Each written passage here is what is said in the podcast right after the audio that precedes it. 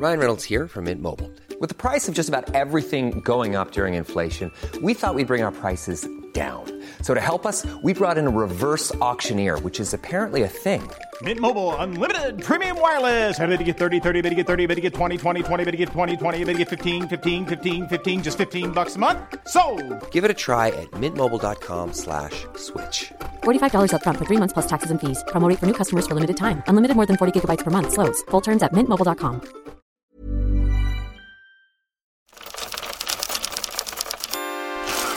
C'est bien si c'est un son euh, doux, euh, rond, euh, gentil ou intelligent ou drôle, mais dès que c'est un peu bas de plafond, ça m'irrite. Je m'appelle Emma Decaune, j'ai 43 ans, je mesure 1m57. J'ai commencé à faire du cinéma il y a 25 ans. Et oui, 25 ans. En tant que comédienne et puis en faisant un peu aussi un peu des courts-métrages parce que ce que je voulais faire dans la vie, c'était réaliser des films.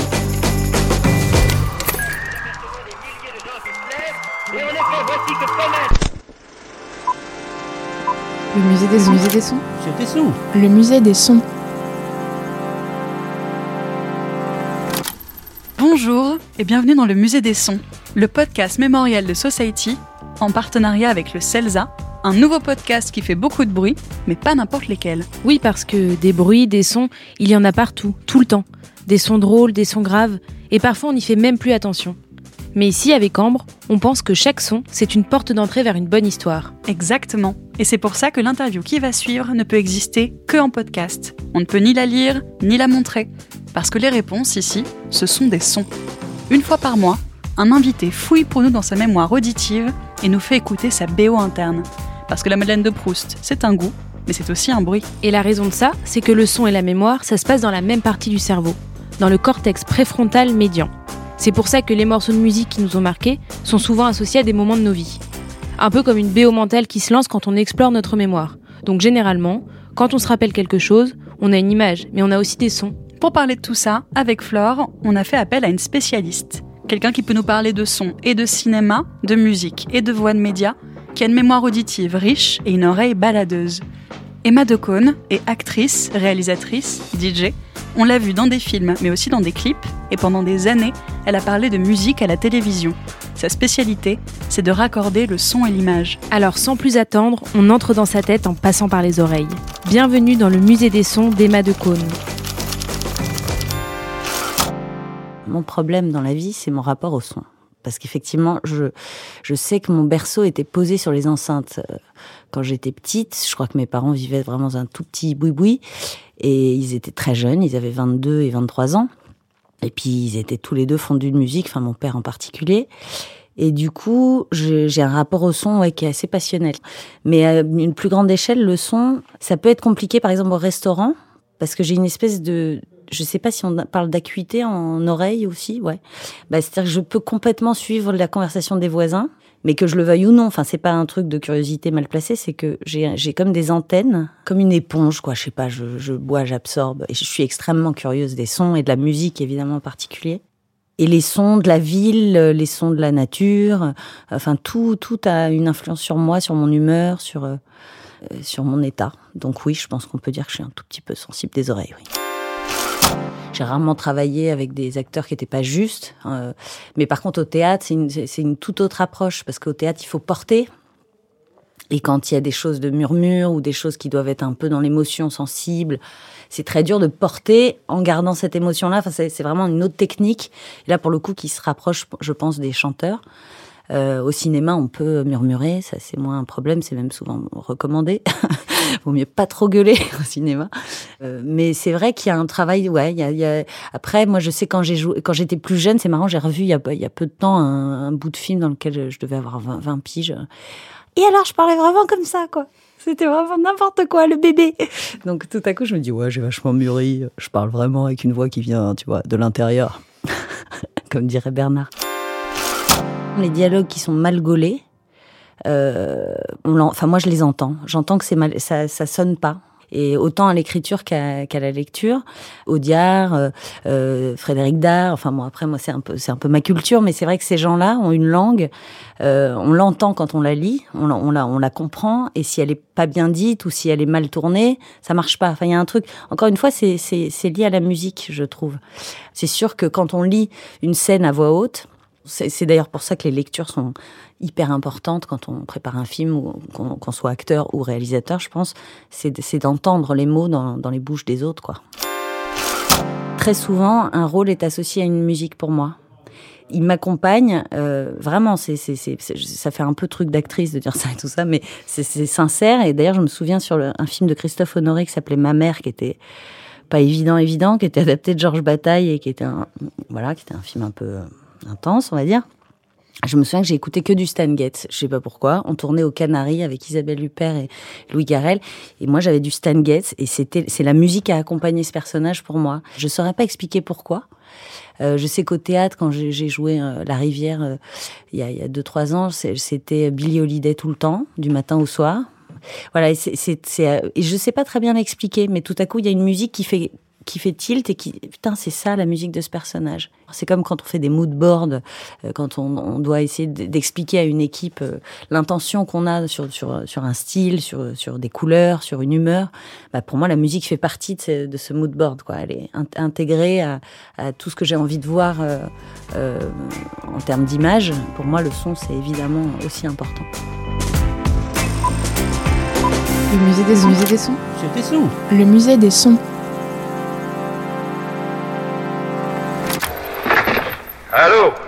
Qu'est-ce qu'il y a Je te réveille le son qui me réveille.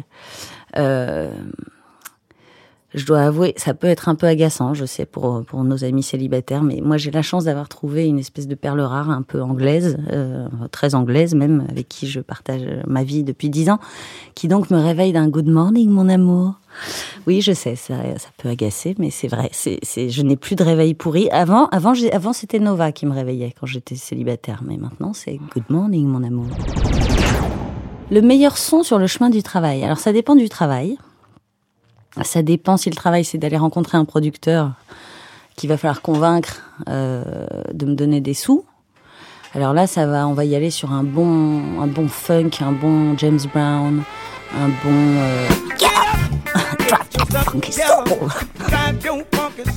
vois, un truc un peu comme ça. Si c'est euh, aller au travail et que le travail c'est d'aller jouer une scène de rupture amoureuse, je vais plutôt me pencher pour un, petit Neil Young ou un petit truc un peu folklore, un peu euh, qu'est-ce que ou alors un truc carrément genre un Patrick Watson ou euh, ou bien un bon vieux Bob Dylan, euh, tu vois, un truc comme ça.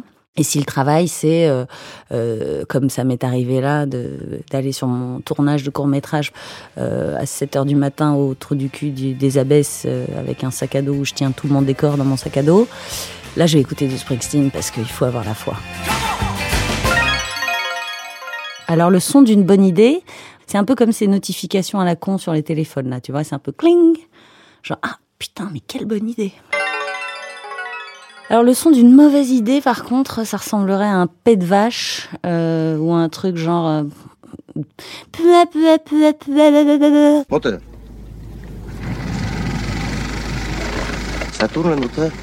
T'entends pas le bruit? Ça tourne, oui. Ça tourne Ça tourne. Euh, ça tourne ici, c'est ça. Bon. Le son d'un plateau de cinéma, Mmh, comme on aime celui-là.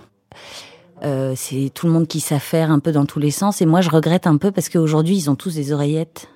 Les machinaux, les électros, ils ont, des- enfin surtout les électros, ils ont des oreillettes, donc c'est génial parce qu'ils se parlent entre eux, ils disent non, un peu plus à gauche, un peu plus à droite. Donc ils sont tout discrets. Avant, on les entendait hurler en plein milieu du plateau, dire putain mais bouge-moi le 8 à 10 000, mets-moi sur je sais pas quoi. Enfin bon.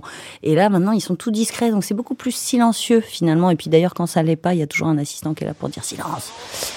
Mais où est-ce qu'il est? Mais où est-ce qu'il est, ce con de Perchman?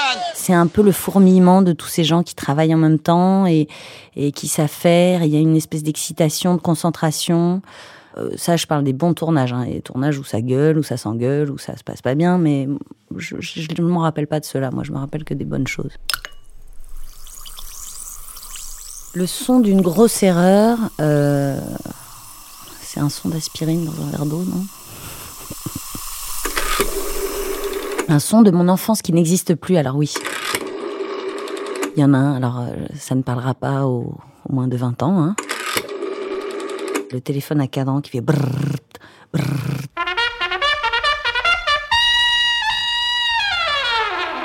La voix médiatique qui a bercé mon enfance. Alors ça, c'est un peu compliqué parce que, comment dire, ayant une famille dans les médias, c'est évidemment euh, bah, mon grand-père, euh, Georges Decaune, ma grand-mère, Jacqueline Joubert, mon père Antoine Decaune, sont des voix médiatiques qui ont bercé mon enfance. Mais à côté de ça, euh, moi j'adorais les Shadocks, j'adorais Récréa 2 en fait. J'adorais Récréa 2, qui avait été créé par ma grand-mère, donc euh, forcément j'étais un peu plus euh, aux premières loges, mais euh, le générique de Récréa 2, ouais Récréa 2 c'était mon, c'était mon kiff. Et puis aussi le générique de Cinéma Cinéma, qui était euh, l'émission de Claude Ventura. Claude Ventura ayant été l'amoureux de ma maman pendant plus de dix ans, j'ai un peu grandi avec lui. Et le générique de Cinéma Cinéma, qui avait été fait par Guy Pellart et ma chère mère, c'était comme ouvrir les coulisses de ce monde euh, qui me fascinait, euh, du 7e art. Pierre Lazareff, Le pire générique d'émission, Pierre Desgroupes, Pierre Dumaillet euh, c'est cinq colonnes à la une. et Igor Barrère vous proposent Je sais pas pourquoi, ça l'angoisse. cinq colonnes à la une. C'était pas forcément chez moi, c'était chez les grands-parents ou mais c'est un truc euh, c'était synonyme d'angoisse pour moi. C'est oh putain, ça va s'engueuler, ça va ça va pas être content, ça va râler, ça va je sais pas, il y avait un truc ça me ça m'angoissait un peu. Non, non, mais je vois bien que ça vous gêne. C'est à cause de la voix, là. La voix, ça trompe souvent. La meilleure voix de média. Alors c'est marrant, je me suis posé la question et je me suis souvenu de Pascal Clark. Votre première campagne à une présidentielle touche à sa fin. Est-ce que vous pensez qu'elle est réussie, votre campagne? Sa voix m'apaisait, sa voix euh, avait un effet assez euh, calmant sur moi. Le son des femmes. Je vous aime. Alors le son des femmes, le son, ce serait un bon titre ça, le son des femmes. Aujourd'hui, elles sont un peu en colère, un peu euh, sur le devant de la scène. Elles se font entendre, donc elles font effectivement un peu de bruit.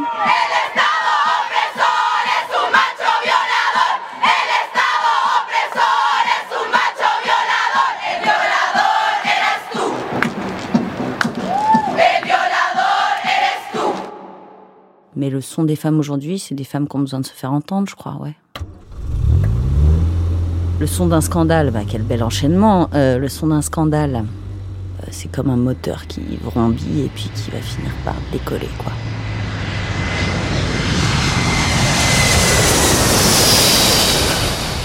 Et parfois pour le meilleur, parfois pour le pire.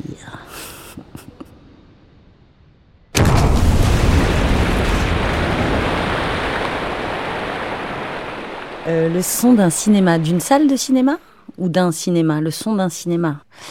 Bah alors moi, je suis une grande fan des comédies musicales de l'âge d'or d'Hollywood. euh, donc j'aime ce son qui est un peu, euh, qui est un peu pas propre, euh, mais qui a quelque chose de désuet forcément. Bon, je suis un petit peu nostalgique de ces années-là et de ce cinéma-là. En fait, quand j'ai un coup de blues, il faut que je regarde une comédie musicale et puis ça va mieux, quoi. Voilà, j'adore les films de Bob Fosse, j'adore euh, Sweet Charity en particulier, qui est un de mes, mes films cultes avec euh, la géniale Shirley MacLaine.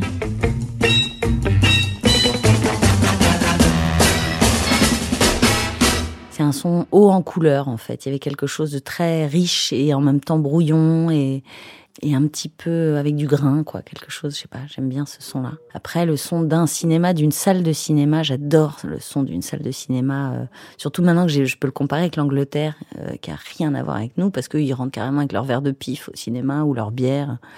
Ça change complètement la donne. Hein. C'est pas du tout le même truc. Et aux États-Unis, euh, bah, ça carrément, ça téléphone pendant les séances, ça bouffe du popcorn, ça commente euh, hyper fort. Donc nous, je nous trouve finalement les Français assez, euh, assez calmes et assez reposants au cinéma, même s'il y a toujours un, un con qui a laissé son téléphone allumé ou quoi. Mais globalement, je trouve que les Français, on est plutôt attentifs et qu'il y a ce pareil, toujours ce petit moment juste au moment où la lumière s'éteint, où on s'installe confortablement dans son fauteuil. C'est toujours un petit moment un peu genre, euh, on est prêt à partir euh, dans une autre dimension. J'aime bien ça.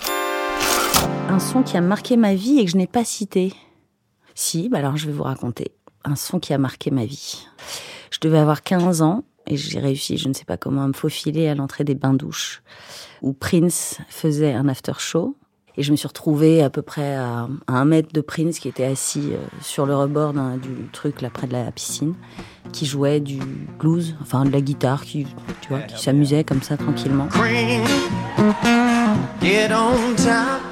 Ça a été un choc, j'ai un électrochoc. Euh, et ça, ça a été euh, une méga claque. Ouais. C'est un son que j'oublierai jamais et c'est un son qui m'a fait bah, instantanément devenir fan à mort jusqu'à bah, jusqu'à aujourd'hui. Hein, je le suis toujours. Et, une autre compréhension de la musique, une autre, euh, une autre approche de la guitare, de mon, de mon écoute de, la guitare. En fait, c'est grâce à Prince que j'ai fait mon éducation sur toute la musique noire, euh, soul des années, ouais, des années 50 euh, jusqu'à jusqu'à lui. Et c'est un son particulièrement que j'oublierai jamais. Ouais. Le son de 2019. Le son de 2019, bah, ce serait un petit mix entre bah, des femmes en colère, des gilets jaunes, Greta Thunberg, euh, la planète qui part en sucette et les gens qui se mobilisent. Euh, il y a une grosse colère quand même sur 2019, euh, globalement. Une année où c'est beaucoup descendu dans la rue et j'ai pas l'impression que ça va s'arrêter en 2020. Le son de ma fille, c'est Yes, le sang. Je dis comment ça, le sang? Bah, c'est bon, maman, t'as pas compris, le sang, c'est toi. Je dis, mais tu m'appelles pas le sang? Déjà, c'est toi, tu es le sang de mon sang, la chair de ma chair, mais moi, tu m'appelles maman, pas le sang. Donc voilà, en ce moment, ça peut s'embrouiller un peu sur des termes de trucs un peu chelous que je comprends pas toujours. Et c'est là où je me prends un putain de coup de vieux. Un son qui me fait rire, un son qui me fait rire. Euh, alors il y, y, en a un que j'adore, mais qui me fait rire à chaque fois. C'est le fameux enregistrement d'Elvis Presley qui chante Are You Lonesome Tonight? Il y a une des choristes qui part totalement en sucette euh, derrière lui, mais complètement, qui se lâche, mais total, et qui ne se rend pas compte qu'elle se, enfin, ou alors qui s'éclate vraiment, mais qui doit fermer les yeux pendant qu'elle chante, je ne sais pas. Et donc Elvis a un fou rire sur scène. Et, malgré tout, c'est quand même une chanson en plus hyper crooner, genre Are You Lonesome Tonight, machin. Et il part totalement en sucette, il rigole comme une baleine pendant toute la chanson. Et c'est il a un fou rire super communicatif. Ça commence par les parents, la famille, et ensuite c'est drapeau, la patrie. Le son de l'émission emblématique de mes parents, le Ciné Club.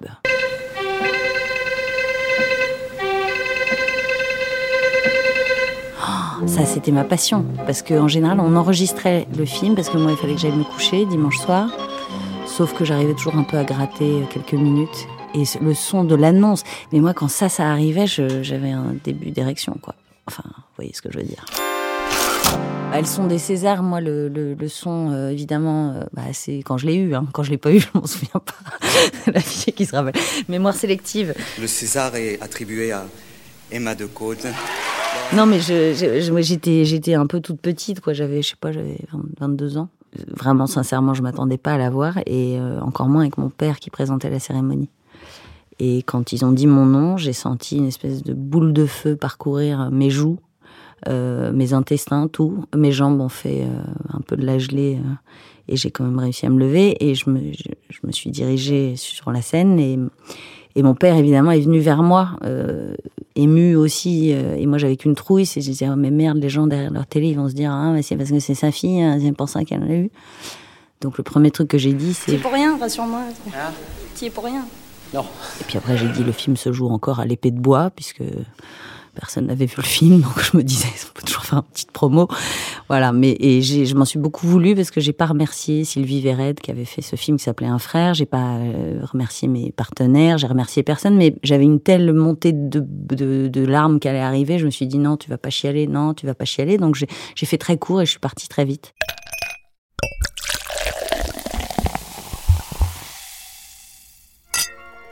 Le son de Cannes, c'est différent. Le son de Cannes, c'est euh, effectivement le tapis rouge, ce moment qui doit durer, allez, en vrai 10 secondes, mais qui dure euh, une heure et demie quand on y est, parce que euh, tout à coup, c'est très très bon pour l'ego d'avoir des photographes qui crient votre prénom, Emma, Emma, par là, par là. Oh putain, mais putain, oh putain, mais tout le monde me connaît en fait. Et là, tu rentres ton ventre, tu croises les jambes parce que tu penses à la photo pourrie qui va sortir où évidemment ta robe est trop courte, ton nichon sort, ton talon est mal mis, enfin, voilà. Donc t'es pas non plus hyper détendu. Mais c'était ça, mon dernier souvenir du son de Cannes et pas de Cône.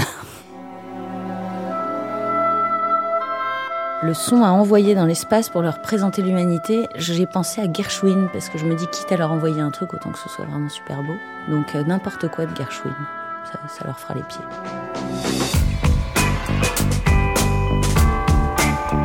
Le son qui me définit le mieux, je sais pas, pow, plop, whiz.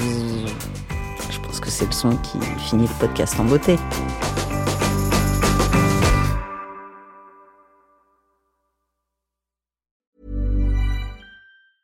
Even when we're on a budget, we still deserve nice things. Quince is a place to scoop up stunning high-end goods for 50 to 80% less than similar brands. They have buttery soft cashmere sweaters starting at $50, luxurious Italian leather bags, and so much more. Plus, Quince only works with factories that use safe, ethical, and responsible manufacturing. Get the high-end goods you'll love without the high price tag with Quince. Go to quince.com slash style for free shipping and 365-day returns.